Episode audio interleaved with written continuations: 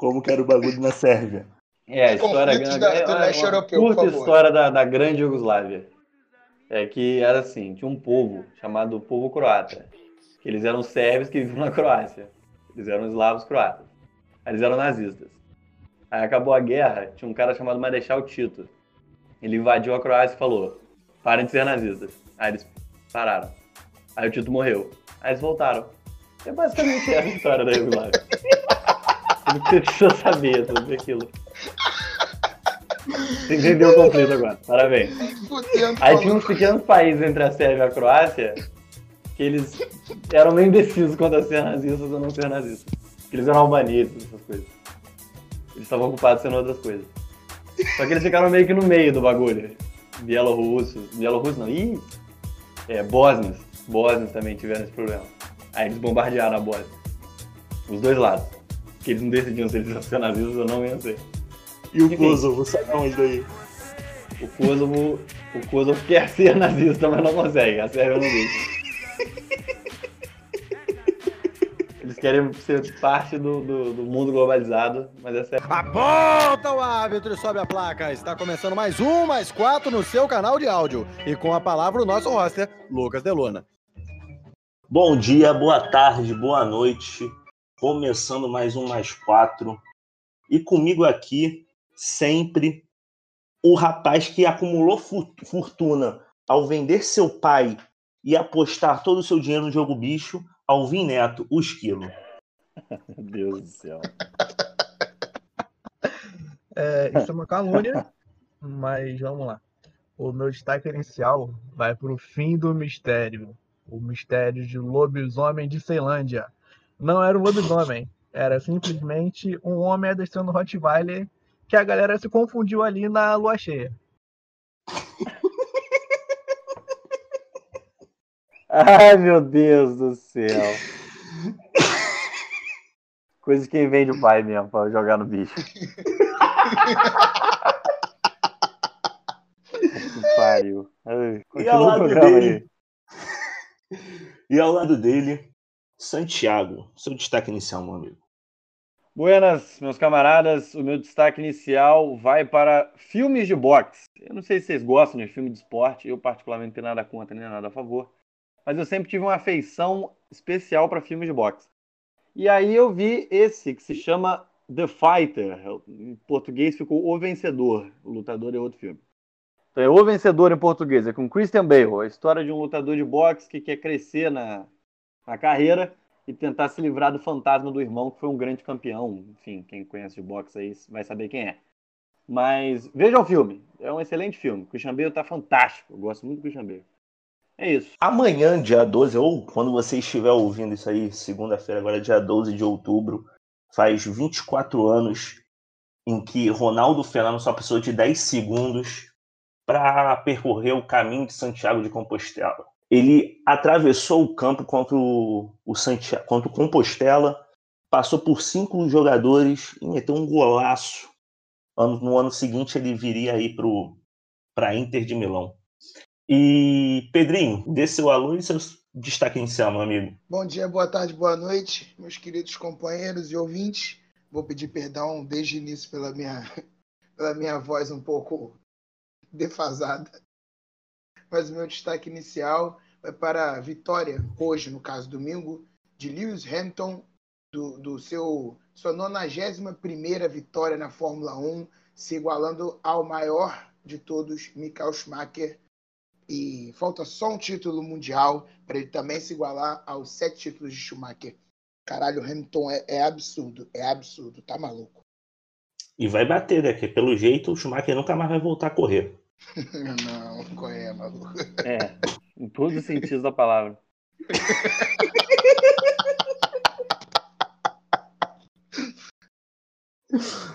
Pra você ver quem é pior. Alvin, tu que é o homem da informação, meu amigo. Qual foi o girão da rodada essa semana aí, amigo?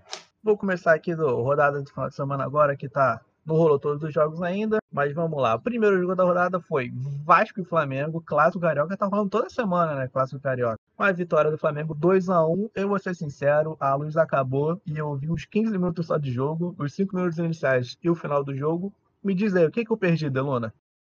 Perdeu porra nenhuma. Um jogo horroroso. Mano, a partir do momento que, tipo, são três gols, um sai de bola parada e os outros dois saem por pura falha, é um absurdo. O Bruno Henrique falhou pra cacete no, primeiro, no, no gol do Vasco.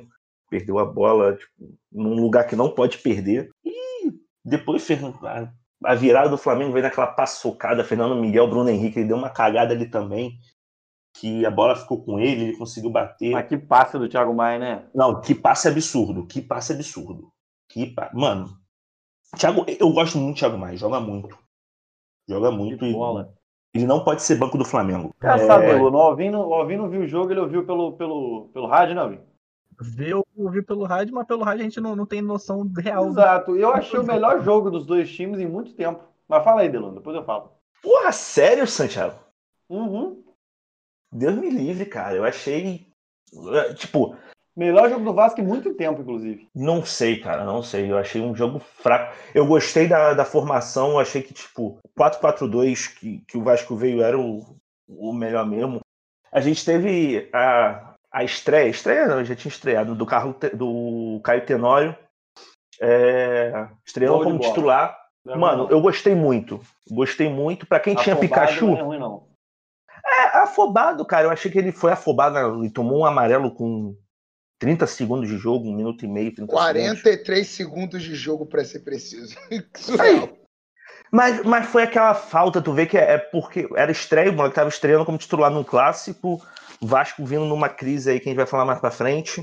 Afobado, e... afobado. É, foi afobado, mas depois, depois ele conseguiu botar a cabeça no lugar, tanto que ele passou o, o resto do jogo é, fazendo poucas faltas, acho que se eu não me engano ele fez mais duas ou três, faltas bobas, tipo assim, não de amarelo, e conseguiu apoiar bem. Tanto que é ele que rouba a bola ali do Bruno Henrique para chegar na frente e, e tocar pro, pro Thales. O, o ouvinte tem que saber que enquanto a gente está gravando, a gente está vendo Fluminense e Bahia. E eu não sei com quem que o Pedrinho tá preocupado, que o time do Bahia não consegue fazer gol, cara. O Vasco discorda, meu. o time do Botafogo também deveria discordar, não sei o que ele tá falando. Mas é que eu conheço o meu clube, tá ligado? O Bahia vai precisar de um contra-ataque maluco, o Rossi vai botar alguém na cara do gol e essa pessoa vai fazer o gol. Vai ser o Danielzinho. Como eu gosto de futebol de qualidade, eu estou acompanhando o Oeste Cruzeiro. Ô, Delo, mas o que eu tava dizendo é o seguinte: eu achei. Eu achei a melhor atuação do Vasco em muito tempo. O Vasco vinha muito mal, mesmo no final. O trabalho do Ramon. Talvez desde o último jogo do Ramon até hoje tenha sido o melhor jogo. E. Desde o último jogo do Ramon até hoje, esse foi o único jogo. Não, não, não. Desde que o Ramon começou a perder. Desde que o Ramon ah, começou sim, a perder, me enganei. Sim, sim, sim. Desde que ele ah, começou a. Também acho. Então, acho que, enfim, bom sinal. É mais bom sinal do que mau sinal. Não, eu, eu concordo, é... Santiago. Tipo assim, foi um jogo relativamente bom, mas foi um jogo fraco tecnicamente. Exato. O, o, foi um jogo aberto, mas por, por erros dos dois times. Não foi. Não, não acho que foi mérito de dois do, do Flamengo ter ganho esse jogo, ou se o Vasco tivesse ganho, mérito do Vasco. Foram um jogo de erros só. Aquele, o Carlinhos estreou bem também. Carlinhos começou, mas muito afobado. Não sei se. É, chuta, é burro. Chuta de onde tá. É, eu não sei se é porque ele tava nervoso também, ou se ele só é burro.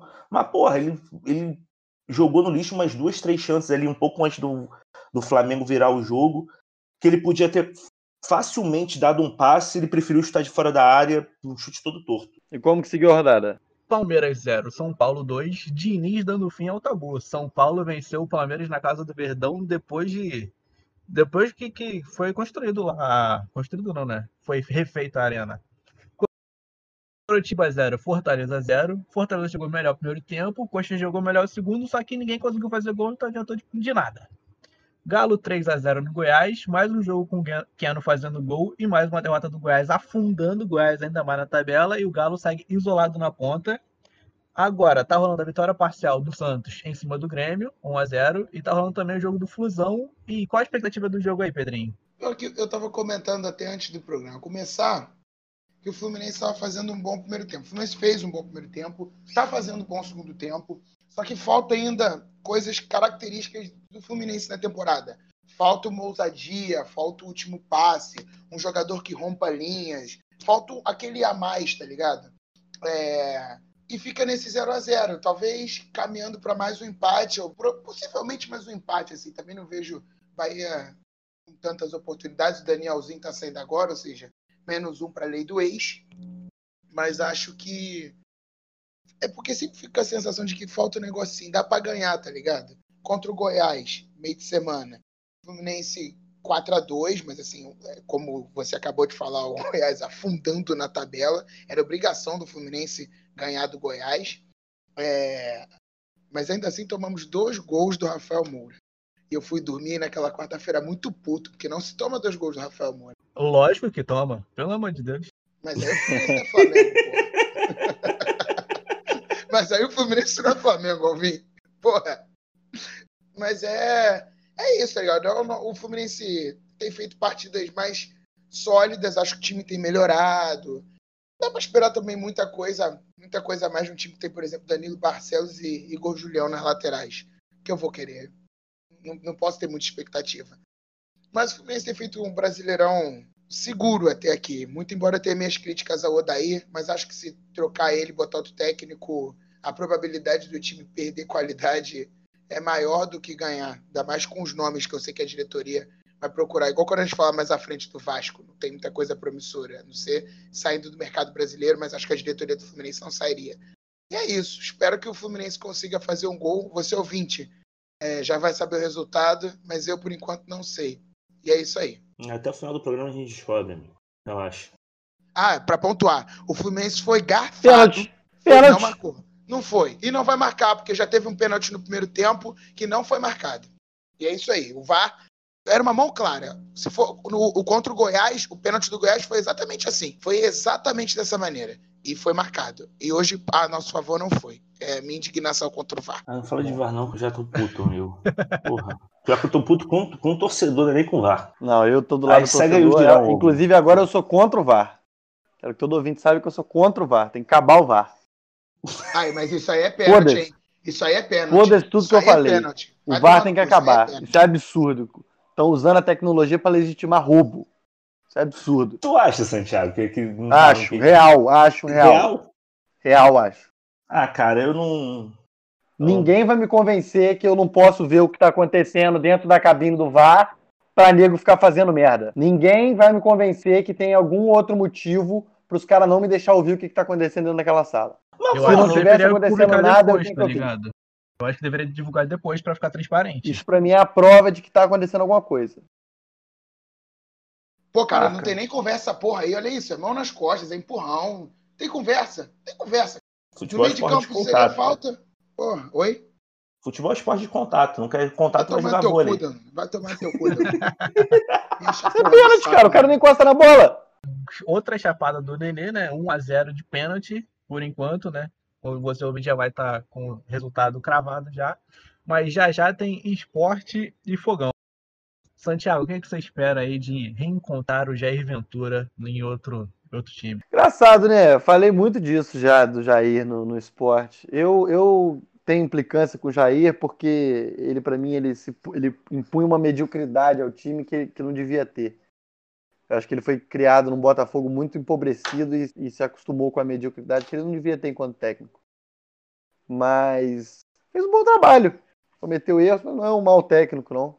Acho melhor que o Autuori era, inclusive. Não aceitaria de volta no Botafogo, mas, mas é um bom técnico. Acho que faz um bom trabalho no esporte, nos limites das possibilidades dele e do time. Ah, mas acho que dá para ganhar. Acho que dá para ganhar, enfim.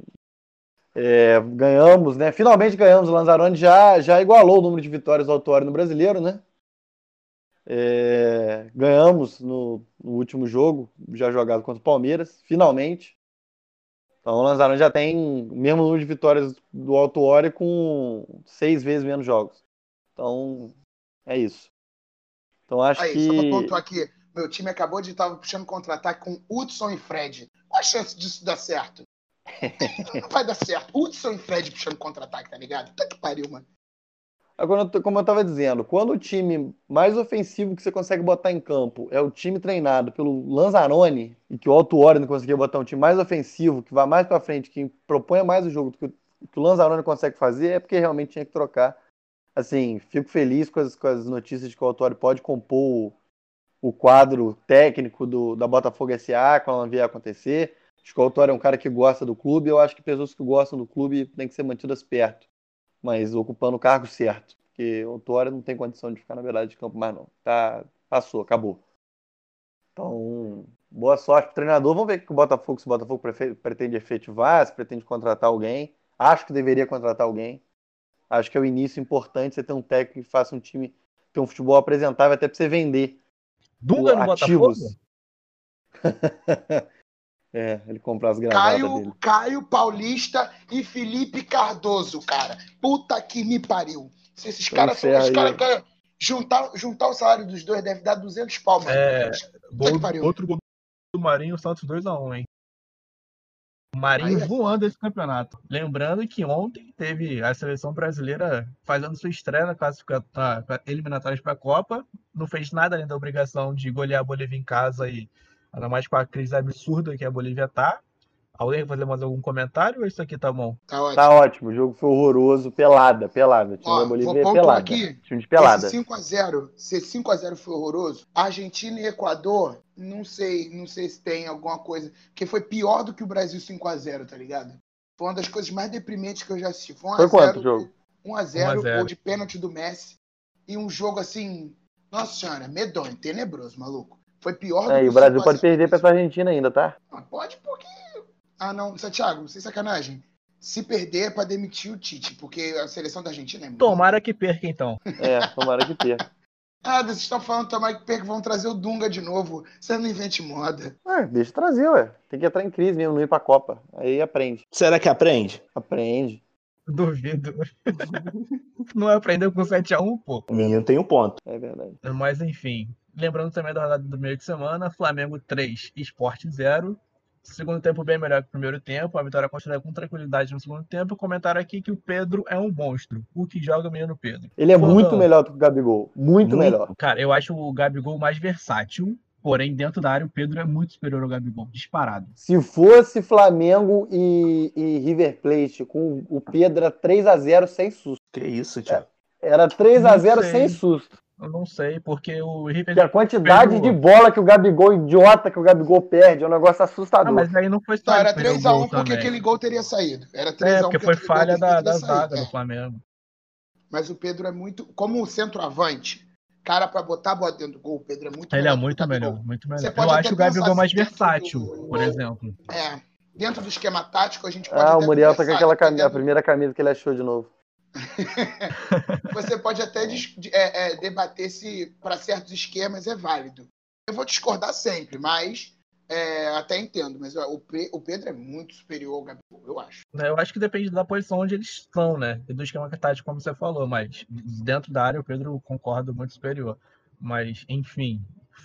Ai, toma! Que isso? O Santiago quer tecer mais algum comentário sobre a vitória do sobre o Palmeiras? Não, só esse, esse é o time que perdeu de 2x0 pro time do Diniz, gente. Perdeu de 2x1 pro Botafogo. É, o que mais vocês precisam saber sobre o trabalho de Vanderlei Luxemburgo no Palmeiras? É isso. Desafundou o Botafogo, tirou o Botafogo provisoriamente da zona de rebaixamento, da vice-lanterna tirou definitivamente e Tá mantendo perdeu o time Diniz do Diniz. desempregado. É, esse é o, time, esse é o trabalho do empregado. Vanderlei, cara. Esse é o trabalho do Vanderlei no Palmeiras. Eu não sei se vocês viram uma, uma entrevista dele falando que vai voltar pro futebol feio, porque o futebol feio tava dando resultado. Ah, esse, isso era futebol bonito. Eita caralho. Olha só, Entendi. o time com o investimento do Palmeiras, ele tá sendo superado na tabela pelo Fluminense.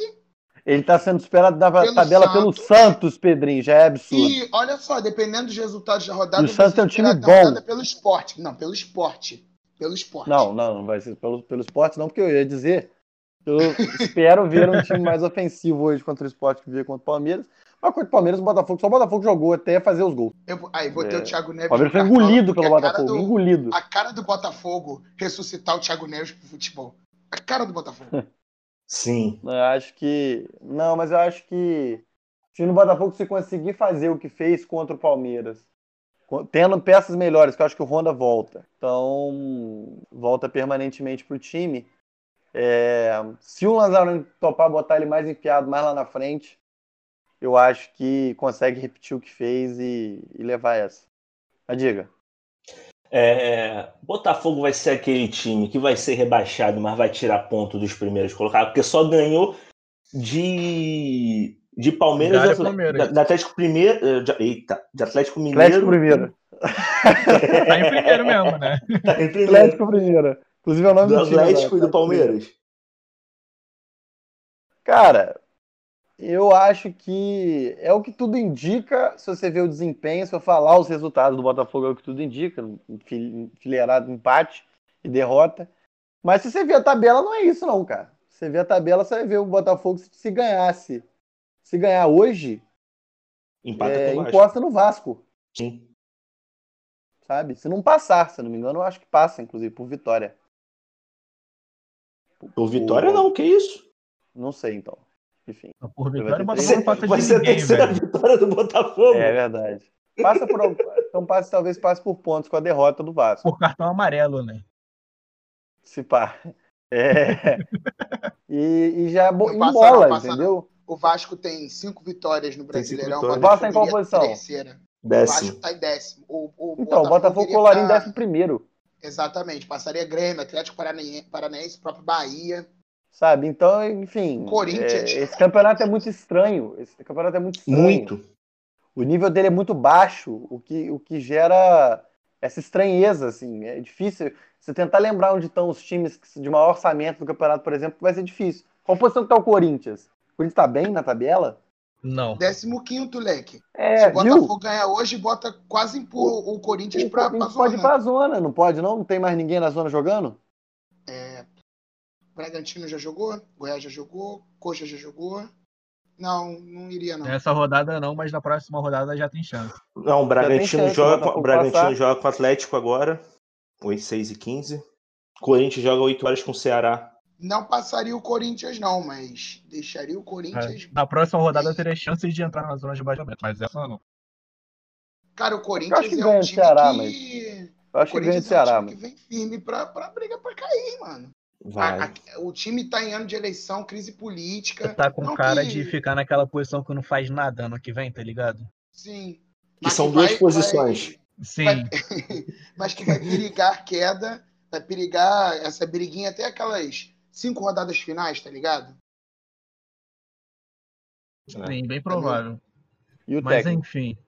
E o Bahia 3 a 0 Vasco, o jogo que derrubou o Ramon. E aí, Deluna, comentários sobre a queda do Ramon e o fim do Ramon. Já havia uma pressão em cima da diretoria de, de demitir o Ramon, muito por causa da torcida. É, teve confusão no, no Santos Dumont entre parte da torcida que queria a demissão do Ramon e parte da torcida que não queria a demissão do Ramon. E começou aquela, aquele mês que precede a eleição, né? Então já era uma, uma coisa esperada, eu acho. Se fosse eu, eu não demitiria o Ramon, cara. Parece que o Vascaíno apagou da memória completamente o que estava acontecendo antes da pandemia, antes da, da quarentena, antes da paralisação do futebol. É, o Ramon ele sai com 16 jogos, 8 vitórias, 3 empates e 5 derrotas. Mano, é, Absurdo. Quem achar- É absurdo é um Ramon absurdo. com esse é um time do absurdo. Vasco. É absurdo. O... Quantas vitórias você falou? 8 vitórias, 3 empates e 5 Pô, derrotas. mais de 50% de aproveitamento com esse time horroroso do Vasco. É, e, cara, ele é o que eu já vinha falando, cara. Quem achava que, que o Vasco ia manter esse um, um G4 ali, um G6, mano, é é psico. Ou, É maluco, é maluco. ou nunca viu futebol, porra, é mau caráter, cara, na moral, porque a gente sabe que é um, um campeonato longo, mais do que nunca, um jogo em cima do outro, e, mais do, do que nunca a porra do, do elenco vai ser necessário. E o elenco forte. O Vasco pode ter ali é, um time titular organizadinho, tem jogadores que se destacam, o Fernando, o Fernando Miguel estava se destacando, falhou no jogo contra o Flamengo, mas é, goleiro passa por isso, vai, vai falhar alguma vez. Goleiro ou é Deus ou é, ou é o diabo. É, tem o, o Castan, que eu acho um bom zagueiro. É, o Andrei Benítez, o Cano é um bom atacante, o Thales vem voltando ontem, fez um, uma boa partida. E é isso, cara. Então, tipo, não tinha muito o que tirar daquele time. Como eu já falei antes, o Vasco era o time que poderia sonhar com uma pré-Libertadores, porque tu leva em consideração que quase metade do campeonato vai para Libertadores. Você tem, você pode ter uma construção de um G8 num campeonato com 20. Então, ano passado com aquele time, o Vasco estava chegou a seis, sete rodadas do fim, estava com chance matemática de ir para Libertadores. Então, é uma coisa que podia acontecer, mas achar que o Vasco ia manter aquele a, aquele ritmo e, e, disputar título é coisa de psico, cara. Não dá. É, só se fosse Copa do Brasil, né? É, mas, é, mano, é, saiu da Copa do Brasil, mas ainda tem uma Sul-Americana que dá para beliscar. O futebol nos outros, nos outros países a gente viu pela, pela cada um tá num ritmo diferente. É... Então, e é um, um jogo de ida, um jogo de volta, você pode conseguir ali uma classificação, um título. Acontece. Se seria o, o mais fácil do Vasco focar, porque, como tu mesmo disse, do Botafogo, é se classificar para se eliminar essa fase, de pegar quem vai sair da Libertadores. Então. É. O Botafogo é um time que, enfim, trocou de técnico também, mas que o gosto da troca é diferente, né? O Ramon deixa essa coisa assim, uma coisa meio afobada, né? Pô, demitir o cara que o cara tava indo bem. Não é o caso do autuário do Botafogo, né? É aquela coisa, você vai trocar de técnico durante a crise do time, mas às vezes não tem o que fazer. É o caso do Botafogo, eu acho. Não tinha mais nada para sair daquele futebol do Autuário. Não perde nada. Botando qualquer pessoa, não perde nada. Qualquer técnico bunda consegue fazer aquilo. Com o elenco que tem. Então, enfim. É engraçado, né? A gente fala disso no São Paulo, a gente fala isso. Mas hoje, sinceramente, falando no caso de São Paulo, por exemplo, a gente fala sobre trocar o técnico. É um bom negócio São Paulo trocar, trocar de técnico? É botar Pô. quem no lugar, sabe? Cara, acho que essa é a maior questão que tem. eu acho essa a maior questão que tem quando você, se de... quando você demite um técnico, porque você nunca tá de olho em quem você pode contratar. Você só pensa na demissão. A, a partir da segunda página, você não sabe nada. Exato. Você não tem porque um planejamento esse... pós-demissão, tá ligado? E tipo, você bota Porque esse mundo de contrato de técnico é muito, muito diferente, né? Tem isso também. Esse mundo de contratar técnico o contrato de jogadores a gente está mais ou menos acostumado com como é que a transação mais ou menos funciona. Agora, técnica é outra parada, porque leva a comissão embora, né? Eu não vejo o time tendo olheiro de técnico. Não sei se existe. O Botafogo com certeza não tem. Cara, se tiver é raro. Se tiver é raro. Ainda mais no Brasil. Se tiver, deve ter um, um em um ou dois, no máximo. Não, é. E tu falou da questão do Botafogo. Mano, o Vasco não só manda o Ramon embora, como manda grande parte do departamento de futebol. Manda embora o Antônio Lopes, que é um cara muito identificado com, a torcida, com, com o Vasco, com o clube, com a torcida. E, e tu vê que é tipo assim: vamos mudar o, o, o planejamento de futebol, mas não sabe como mudar, não tem planejamento nenhum. É tudo feito nas coxas porque eleição tá chegando, mano. E, e vai ser isso. Próximo mês do Vasco, próximos dois meses, vai ser só isso.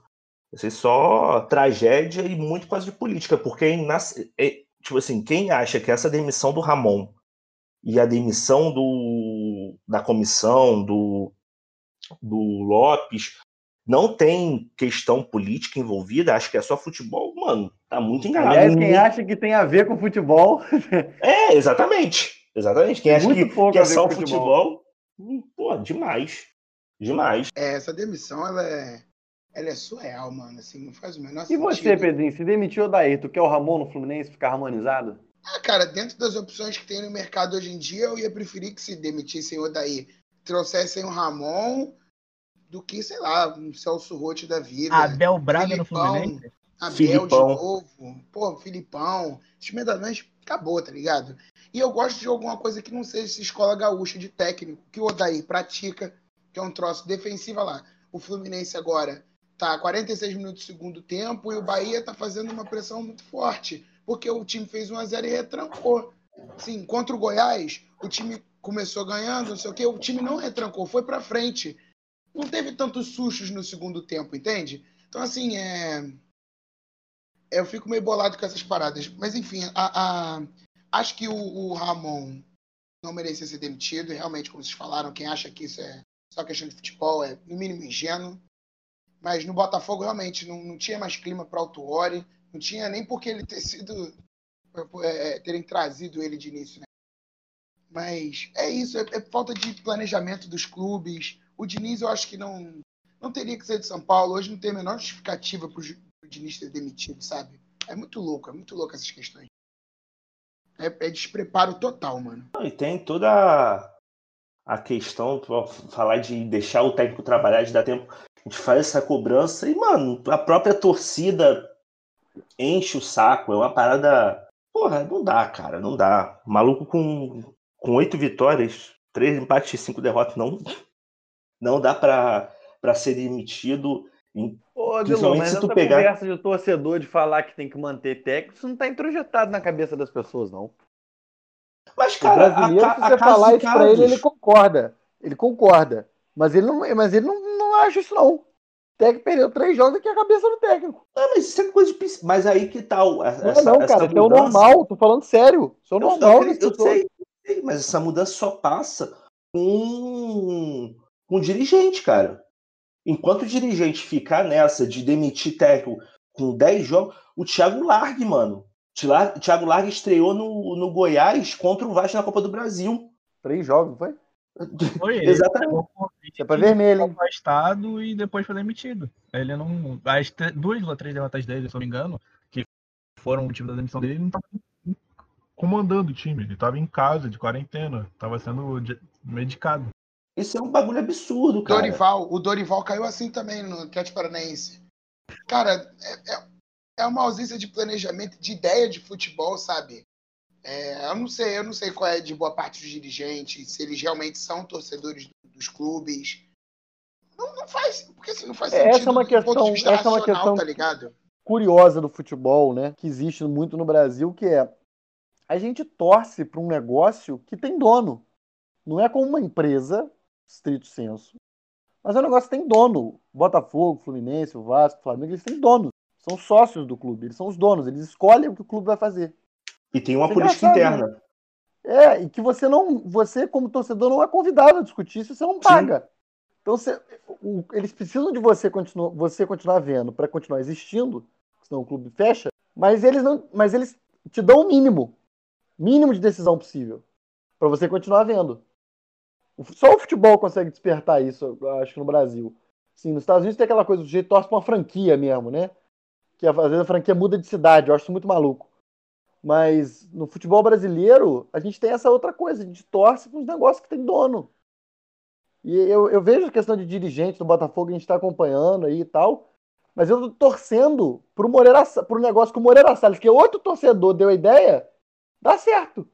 Eu não vou participar da SA, eu não botei dinheiro na SA, não sou, sou sócio torcedor do Botafogo, é só essa contribuição que eu tenho. Não voto, não decido nada.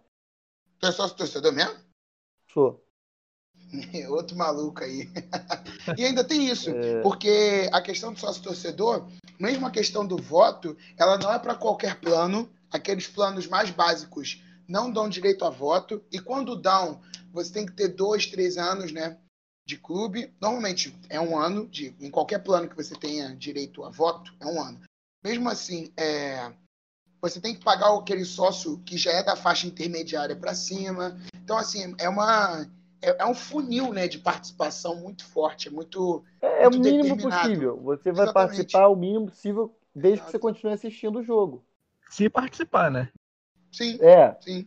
Eu, o meu Exatamente. plano não dá direito a voto. Eu tenho o plano mais básico do Fluminense. plano de sócio do Flamengo dá direito ao voto. Não dá direito a nada, né? Um ano. nenhum, nem o do Flamengo, nenhum plano dá direito ao voto. Nem o de sócio torcedor. Nem, nem o que você Sério? paga. Sério, pô? Cara, se ser sócio do Flamengo hoje é você ser é tão lucrativo quanto ser acionista de qualquer grande empresa brasileira. Eu digo sócio torcedor, Santiago. Não, mas eu tô dizendo, por que, não, que o negócio é tão difícil de acessar?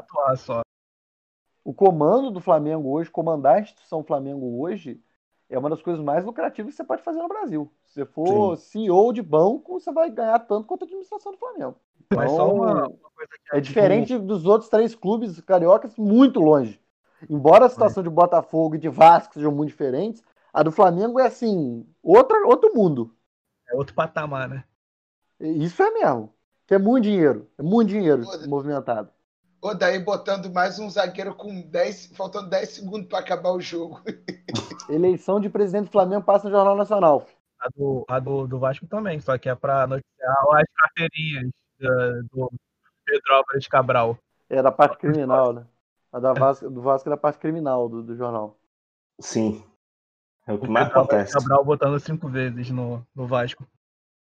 Mano, eu só quero ver como que vai ser essa, essa eleição.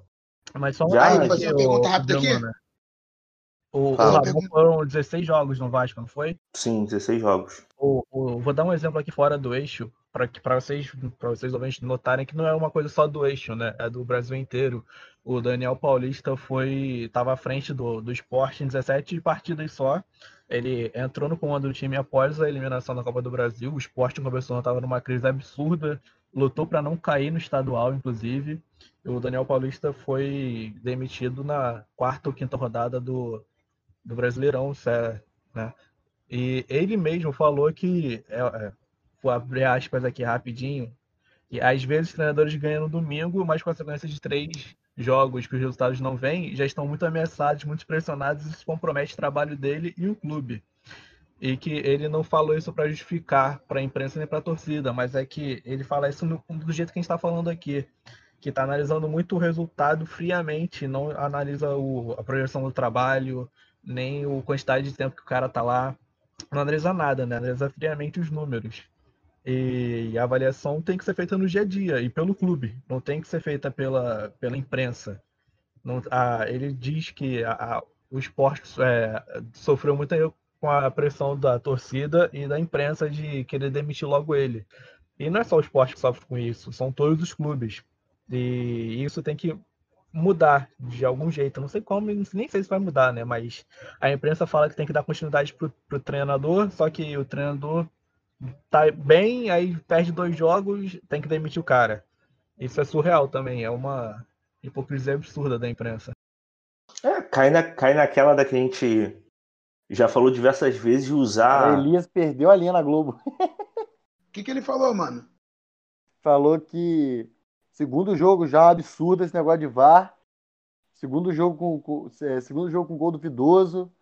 E vocês vão ficar com a imagem aí, vocês vão ver, dar um pênalti aqui daquele ali absurdo. Ele tem que ficar na dele, porque Flu- ele teve um pênalti no primeiro tempo que não foi marcado. Agora, só uma pergunta rápida: o Fluminense com essa vitória se firma na, na- vai se firmando na disputa por uma vaga da Libertadores? Ou vocês acham que é fogo de palha? Daqui a pouco passa aí o Fluminense cai.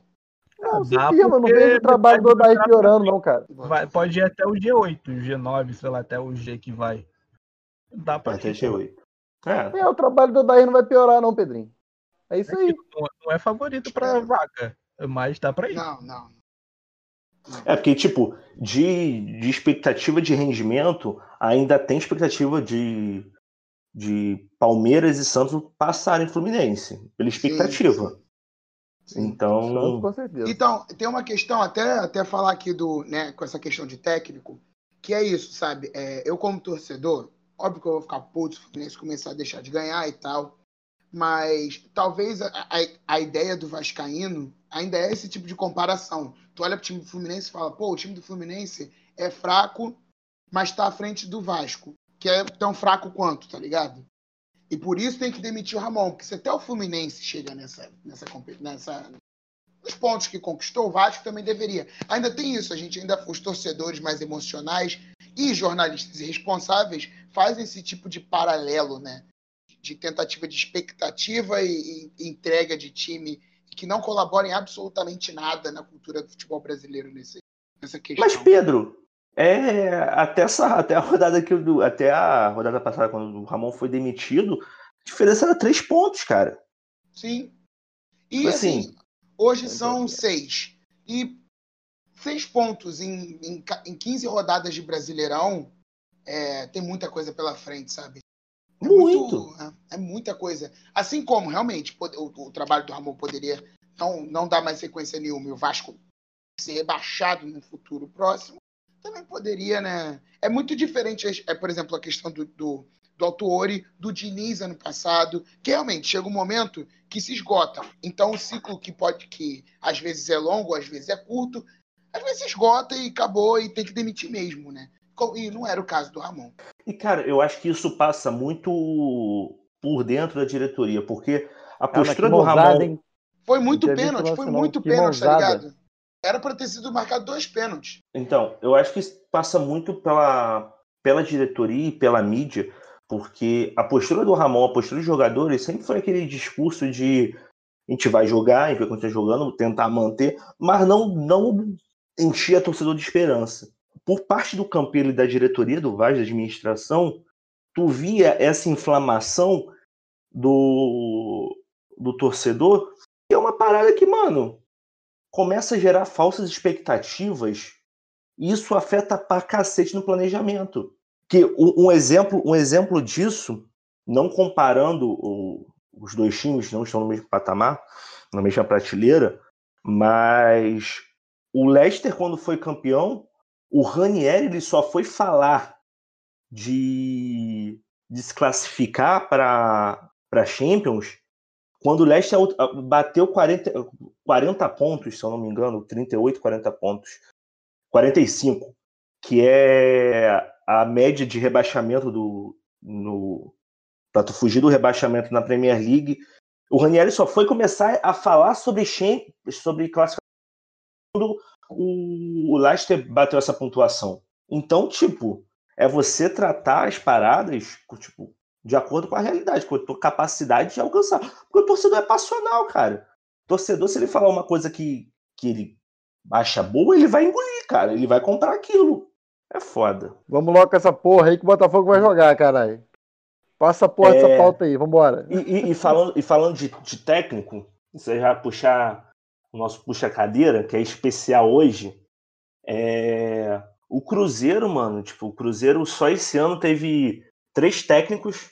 Antes disso, tipo, você já vem no, no processo de demissão e contratação de técnico seguido desde a demissão do, do Mano.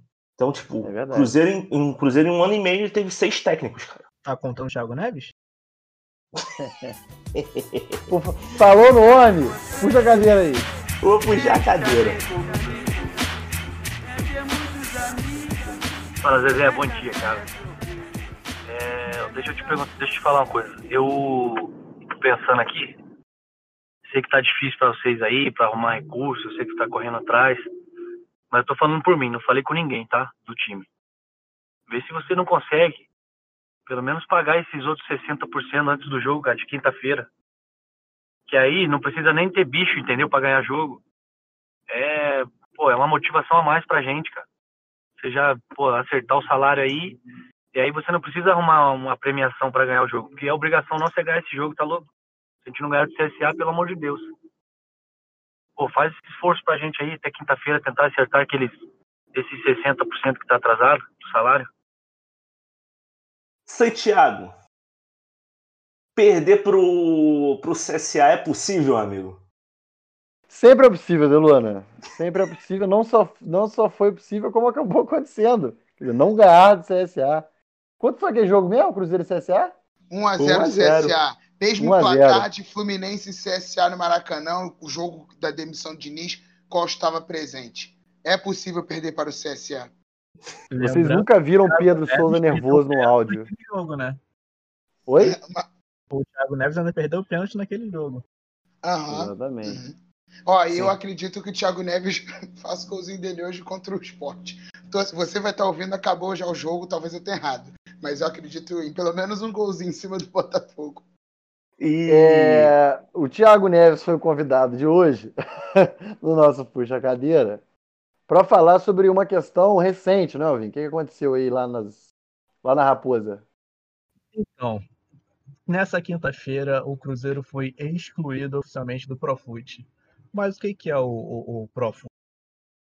O Profut é o Programa de Modernização da Gestão de Responsabilidade Fiscal do Futebol Brasileiro. Foi criado em 2015 pela Lei 13.155, com o objetivo de melhorar a gestão financeira dos clubes brasileiros, alterando o estatuto do, do torcedor. A participação dos clubes nos campeonatos estarão condicionados à comprovação de que a instituição estaria em dia com seus tributos. Como o Cruzeiro foi, foi excluído do Profut, ele não vai mais poder postergar as dívidas com o governo que antes, né, você, quando o clube está no Profut, ele consegue dar uma postergada na, no pagamento, ele consegue meio que pagar a Casas Bahia, meio que parcelar a sua dívida que já está rolando. Só que como ele foi. Pega a dívida no carnê. Exatamente. Ele vai ser cobrado agora em curto prazo.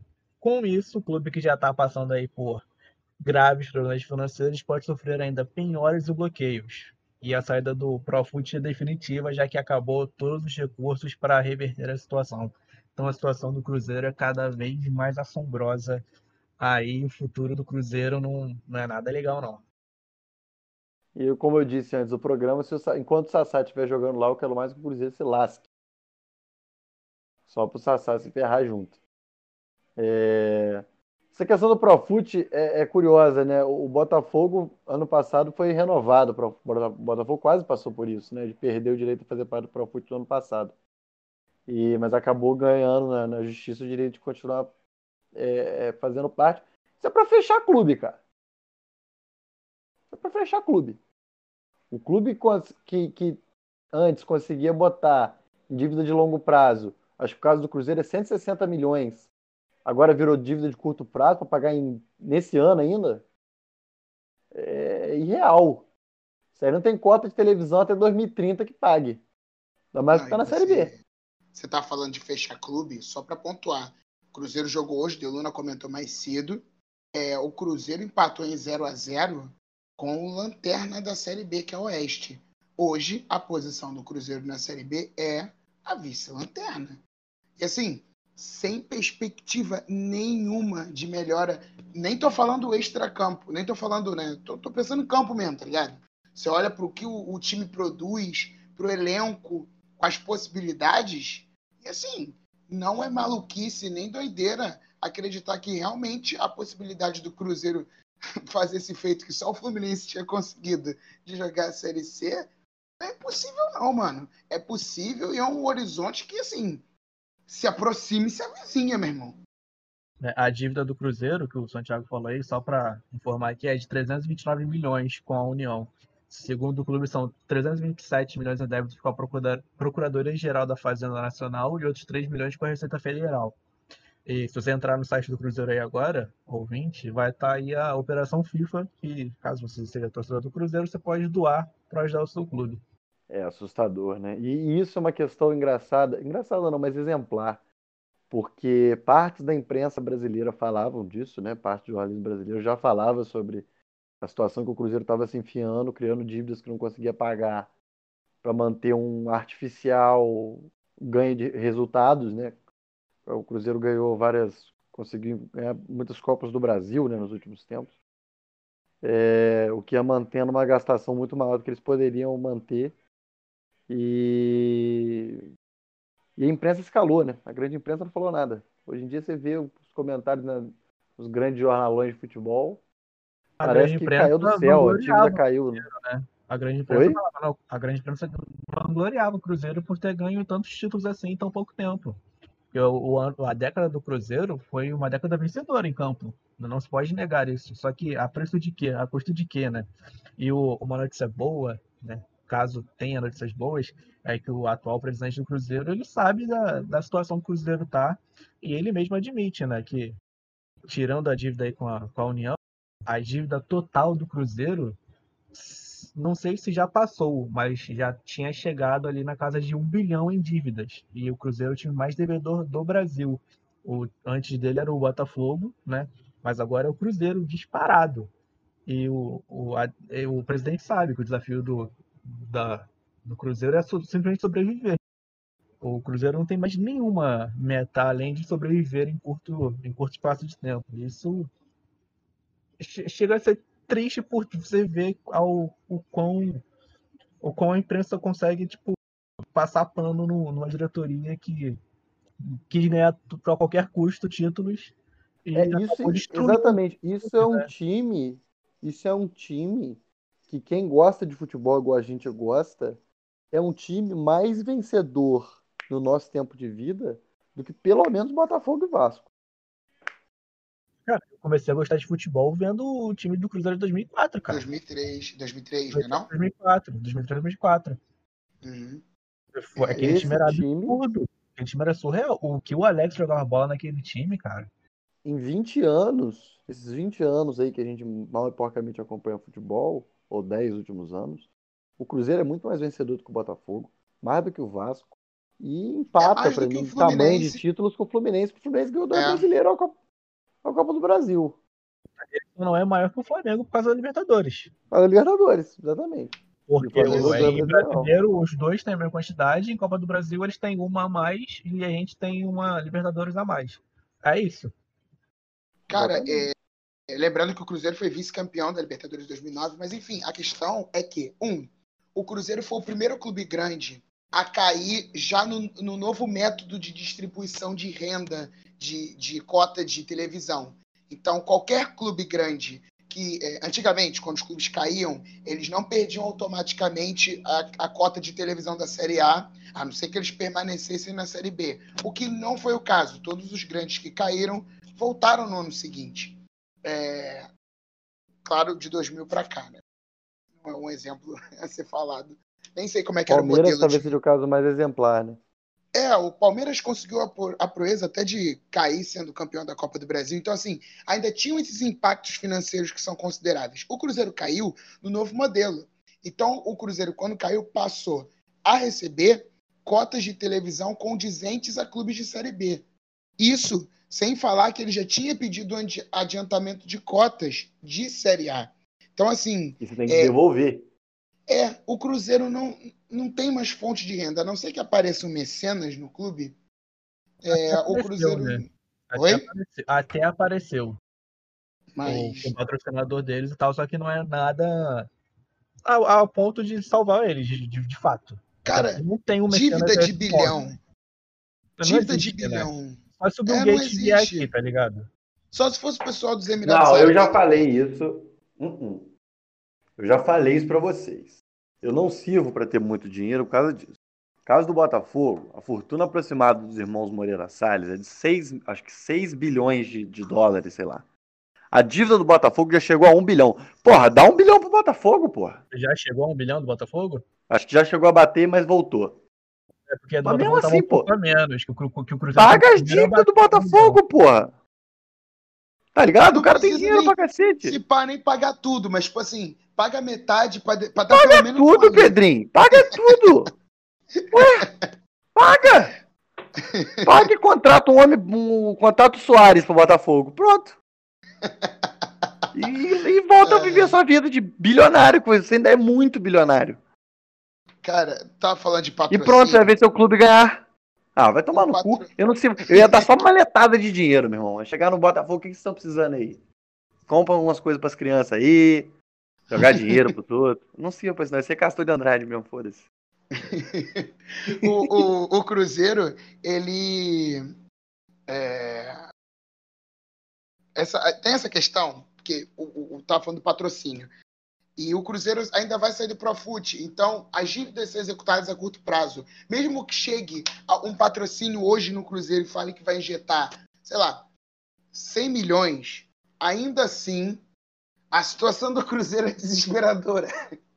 A tal ponto que 100 milhões injetados não é o suficiente para para resolver. Pois, claro que é, seria uma ajuda inigualável, mas ainda assim um patrocínio de 100 milhões é, é capaz do dinheiro nem cair na conta do Cruzeiro, porque o Profut tem isso. Se você não está em, em dia com seus débitos e você não adere mais ao Profut, a- o seu clube sofre penhora. Então, se o Cruzeiro vender o moleque da base por um dinheiro, vender alguma coisa por tanto, entrar patrocínio por tanto, tem a chance desse dinheiro nem cair na conta do Cruzeiro, tá ligado? Essa saída do Profut é uma parada muito séria.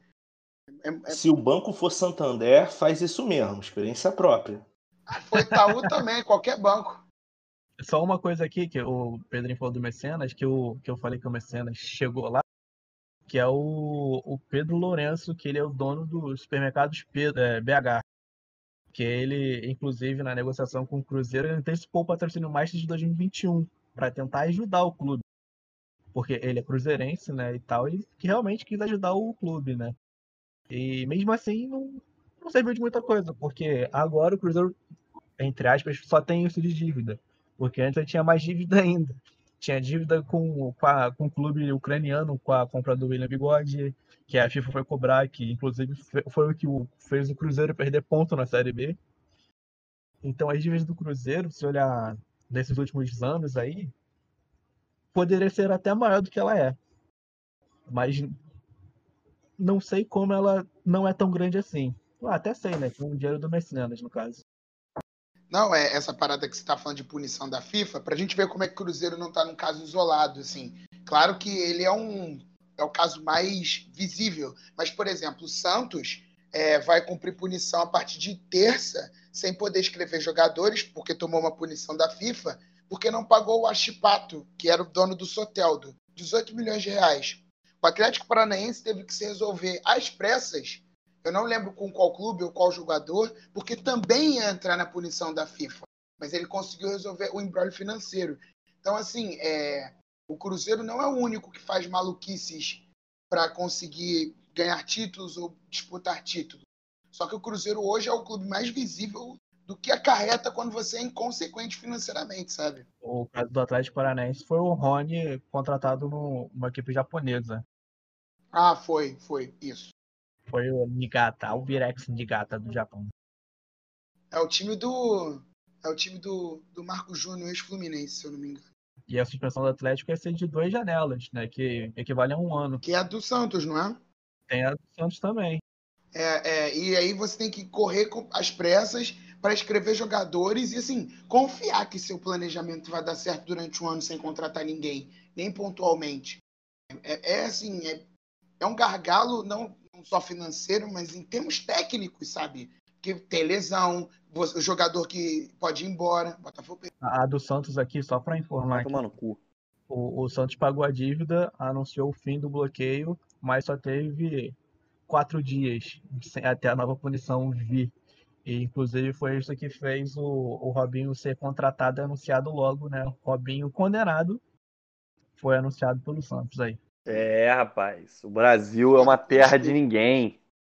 Jean no gol do Atlético Goianiense, Cuca treinando o Santos, Robinho agora jogador do Santos. Assim o vai. Bruno lá no. O Brasil virou uma terra de refugiados, de, de É. gente que comete crime e foge pro Brasil. Não, isso que eu tava dando exemplos de Série A, assim, divisões inferiores, deve ter uma caralhada de gente condenada é jogando. Série B, cara. Série C. É, série é. Pedrinho, esse cara vai fazer três gols e vai aparecendo fantástico, Pedrinho. Sim. Pedindo Não, eu, assim, música. eu falei condenado porque, sei lá, se o cara é condenado por outras coisas que não crimes assim, sei lá, de uma discussão com alguém. É abuso alguém, sexual em grupo. É. Mas o os três que eu citei foram crimes é, relacionados a essa questão, né? O Jean foi acusado de agredir a esposa, o Dudu foi embora do Brasil, acusado de agredir a esposa, Cuca foi acusado ele foi de- embora de porque ele já jogava aqui. e, o, e o Robinho agora também é, é- é acusado de estupro. Acusado não, É, condenado. o, o Pedro. Condenado, ele não tá acusado, não. Condenado, Ele é condenado Não, por o abuso Cu- sexual em grupo. Ele vai aparecer no Fantástico pedindo música, pedindo pagode e vai, e, e vai tirar. E o cara do pagode vai tirar. Fazer uma selfie mostrando o Robinho cantando a música dele. Mas ó, o Pedro falou do Cuca, o Cuca também é condenado, cara. O Cuca não é, É? acusado. O. Cuca não é acusado. O, É, o Cuca não pode, não é podia entrar na condenado. Suíça porque ele ia ser preso. A sorte do que Ele nos anos 90 não estuprou, ele é acusado de estuprar um menino de 13 pedofilia também, anos. tá? Exatamente. Oi? Pedofilia. Se eu Ele for e brasileiro mais Série. A. É isso que a gente está falando, só os exemplos mais visíveis de Série A, tá ligado? É isso aí. Esse é o esporte que a gente gosta. Ah, o, o texto da Mariana, o, ela comenta do do Jobson também, que a, a não contratação do Jobson não foi pelo, pelo abuso sexual de uma menor de idade, mas sim por ele ser ex-usuário de droga. Então você já vê muito bem a balança que é usada. Pois é, enquanto eu tô vendo esse, esse absurdo que é o Botafogo. Ó, vou mudar o que eu falei, eu não tenho confiança nenhuma de que esse time vai ganhar nada. Vai perder esse jogo fácil. O, o caso do, do Cook foi só noticiado no jornal Mulherio, de 1987. Quem quiser, a gente pode até botar lá no Twitter as imagens da, da reportagem completa, mas fora isso, na grande mídia, eles foram né, considerados heróis por terem ganho o jogo né, na Suíça. Inclusive, a manchete do jornal Mulherio é a seguinte: os estupradores que viraram heróis. Porque além do Cuca, teve mais três acusados de estupro da menina de três anos na Suíça. É. Cuca na época ele jogava no Grêmio, né? Isso. Uhum. Os, os três Cuca estavam no Grêmio, os, os quatro estavam no Grêmio, mas quando essa notícia saiu, acho que só o Cuca ainda estava no Grêmio. Um Foi. tinha ido pra Chapecoense, o outro pro 13, não foi? Bagulho assim. Outra, não, eu tenho uma pergunta pro, pro ouvinte. Se houver algum ouvinte aqui que fica com esse papo de castração química, você é a favor da castração química do Rabinho e do Cuca? Não, Responde pai, aí. cara, que, que Castração química, amigo eu- que é a favor de castração química. Fala pra ele, fala isso, você pergunta pra ele. Mas tem que castrar o Robinho? É, mano, mas É. essa parada de castração química, o... uma parada que as acho que- pessoas falam que não faz o menor sentido, porque se o cara quiser, não tem nada a ver Mano, com, É tens- isso. com é tesão isso. sexual. Não é, É não é, viol- é Uma violência. de poder, né? É, Uma é violência, violência. Eu quero de saber poder. a opinião sobre o caso do Robinho. O que, que, que, que você acha que tem que fazer? E o Cuca? E esses jogadores todos, o que, que você acha que tem que fazer? Cristiano Ronaldo, esse povo todo. Como é que faz? Não, tem, tem um exemplo, o maior exemplo, acho que é o Cristiano Ronaldo, que o cara continua sendo idolatrado e ninguém. Foi que nem eu falei esses dias, recentemente, o. O, o Jean, goleiro do, do Atlético Goianiense, que todo mundo só fala que ele é um goleiro polêmico, ninguém especifica o que, que ele fez. Goleiro polêmico é surreal, né? É, Parece que ele só briga em campo, tá ligado? Que ele é exatamente, é. Polêmica, porra, não, não dá não, mano. A polêmica é o Gabigol, que fica tirando sarro e, e sendo chato em campo, pô. Isso é polêmico pra mim, não é o cara que agride a mulher. Polêmico é o Diego Souza e Domingos. Aquela confusão que o Luxemburgo bota o Domingos pra expulsar o Diego Souza. Aquilo Nossa, era isso é maravilhoso. Meus amigos, vamos para aquela coluninha gostosa? Hum, Ah, aquela Pode coluninha falar. leve, coluninha leve, leve, leve. Já falamos sobre muita coisa fala aí. séria, já ficou muito puto. Então, O vamos... programa, o programa tá falando de bastante coisa séria ultimamente. Pra caraca, tô até surpreso. Ah, vamos lá. Coluninha do Matias aí. Ah, oi, não te vi chegar. Senta aí, vamos conversar. Bom dia, boa tarde, boa noite a todos os ouvintes do Mais 4. Essa semana tô aqui para advogar por uma categoria pouco lembrada nesses últimos tempos, que são os mascotes dos clubes de futebol. Eles são essenciais para compor a atmosfera do estádio, mas a sua presença vem perdendo importância ultimamente. Aliás, vocês conhecem algum mascote de clubes europeus até de clubes fora do eixo Rio-São Paulo? Pois é, o Canarinho Pistola até pode ter reacendido um pouco essa chama, mas tá tudo meio fim de festa mesmo. Eu fucei a internet aqui, achei alguns mascotes e decidi compartilhar com vocês. O West Bromwich da Inglaterra, por exemplo, ostenta um aquecedor a gás de mascote. Pois é, sem cara nem nada, só um aquecedor com braço e pernas. Aqui no Brasil, a gente tem um mascote do Novo Hamburgo, clube do Rio Grande do Sul, que é uma sola de sapato. Mas essa pelo menos tem olhos e boca e um belo bigode. O mascote do Bahia é o Super-Homem, e a versão atual dele, que vem desde 79, foi desenhada pelo Ziraldo. Inclusive, uma dica para vocês é procurar esse mascote que é muito legal. Falando de super-herói, um outro é mascote do Leganês da Espanha, o Super Pepino. Na Escócia, o Forfar Athletic tem um pastel como mascote. Ainda em alimentos, o do Wigan, da Inglaterra, é uma torta desenhada por duas crianças torcedoras do clube e que ganharam um concurso cultural. O Real Betis tem uma palmeira como mascote, e talvez o melhor de todos seja do Partick Thistle, da Escócia, descrito como, abre aspas, a personificação física de pesadelos, fecha aspas. Mas esse segmento de trabalho vem sofrendo durante a pandemia, com os clubes resolvendo tomar medidas para enfraquecer ainda mais essa categoria. O Arsenal da Inglaterra vem realizando um corte de custos desde o fim da campanha da Liga Europa. Além de cortar 7,5% dos salários do plantel, sobrou até para os funcionários de chão do clube. Foram 56 demitidos, entre eles o mascote do clube, que é um dinossauro. pois é, nem se eu desse 20 chances vocês iam acertar, né? O nome do mascote é Gunnersaurus. Ele existe desde 93 e figurava em todos os jogos em casa do clube, além de participar de ações sociais. Mas essa história teve final feliz, porque o Ozil se ofereceu para pagar o salário integral do mascote, que trabalhava em meio período, enquanto ele estiver no Arsenal. É, ele, no caso, Ozil, tá, gente? E pensando bem, uma história de 56 acabar bem não é bem coisa de que, o, de que acabou bem, não, né? Então eu retiro o que eu disse. Porque enquanto isso, a diretoria gastou 50 milhões de euros para comprar o Thomas Partey do Atlético de Madrid. e o gasto com transferências nessa pandemia, de maneira geral, foi apenas 30% menor do que na janela do ano passado. Prioridade, né? É isso, gente. Um tchauzinho à distância, porque a gente tá, ou ainda devia estar em quarentena, e até semana que vem. Ah, só uma informação pós-créditos aqui, depois do Vasco 1, Flamengo 2, que acabou agora há pouco. O senhor presidente do Vasco, Alexandre Campelo, é o primeiro presidente em 100 anos que não viu uma vitória do Vasco em cima do Flamengo durante seu triênio de administração. Então, no finalzinho, eu faço é, das palavras de um simpático torcedor as minhas. Campelo, obrigado por você realmente existir. Ai, meu Deus do céu. Que maravilha! Legal. Ô, ô Deluna, só posso fazer um comentário aqui antes da gente entrar no assunto? Pode, amigo. A gente tá falando aí de demissão de técnico. O Ney Franco acabou de ser demitido pelo Cruzeiro. É isso. Crise na raposa.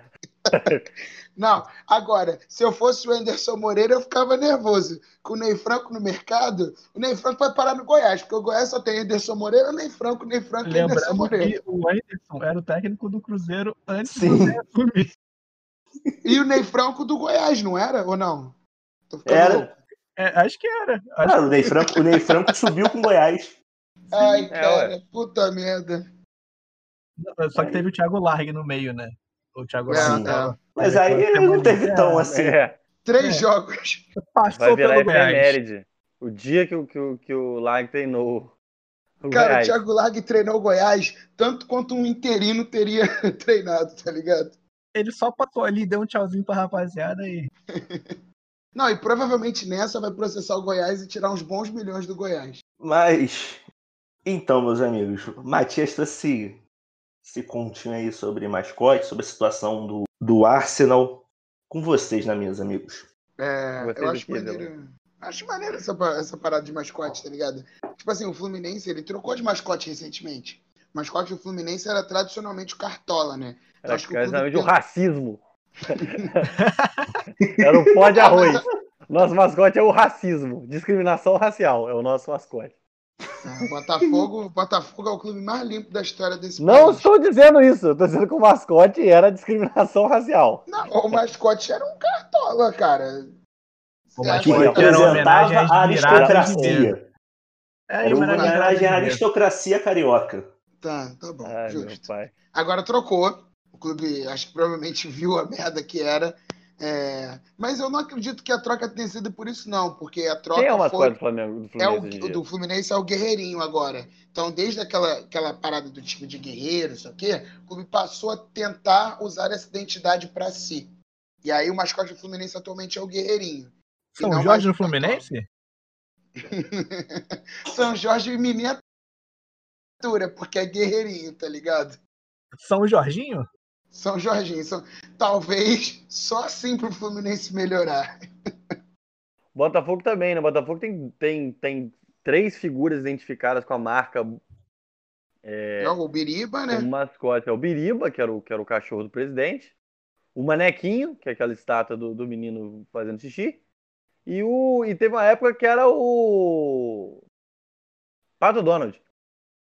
O Pato Donald já foi a maneira como o Botafogo excursionava e levava o Pato Donald como mascote em algumas, em algumas imagens. Coisa Pra- linda. pra- É, Pato Donald. Pato Donald é de fuder, maluco. Porra. Pato Donald. É, mas o, o Mas- futebol, o futebol brasileiro teve muito disso numa certa época de, de pegar símbolos de personagens, da, próprio, o próprio Super-Homem no Bahia.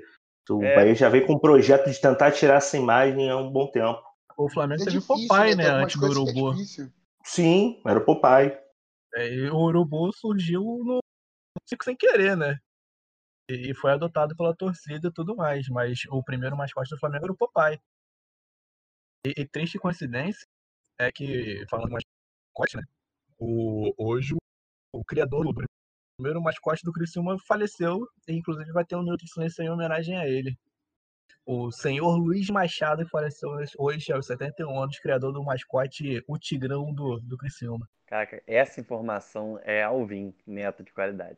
É Cara, só qualquer ele. coisa. Só ele Essa poderia dar uma informação. informação Vocês acabaram aqui, de mano. ouvir o Alvin Neto dando a informação. Que, que, que precisão. Que fantástico. É, o, Va- o Vasco ele tem, tem o, o Almirante, né? Que é o, o mascote mais. É o Vasco, né? É o Vasco. É, que é o. Vasco, é o Vasco, mas teve o. A partir dos anos 60 ali teve a, a criação do bacalhau, que foi a criação do Enfield.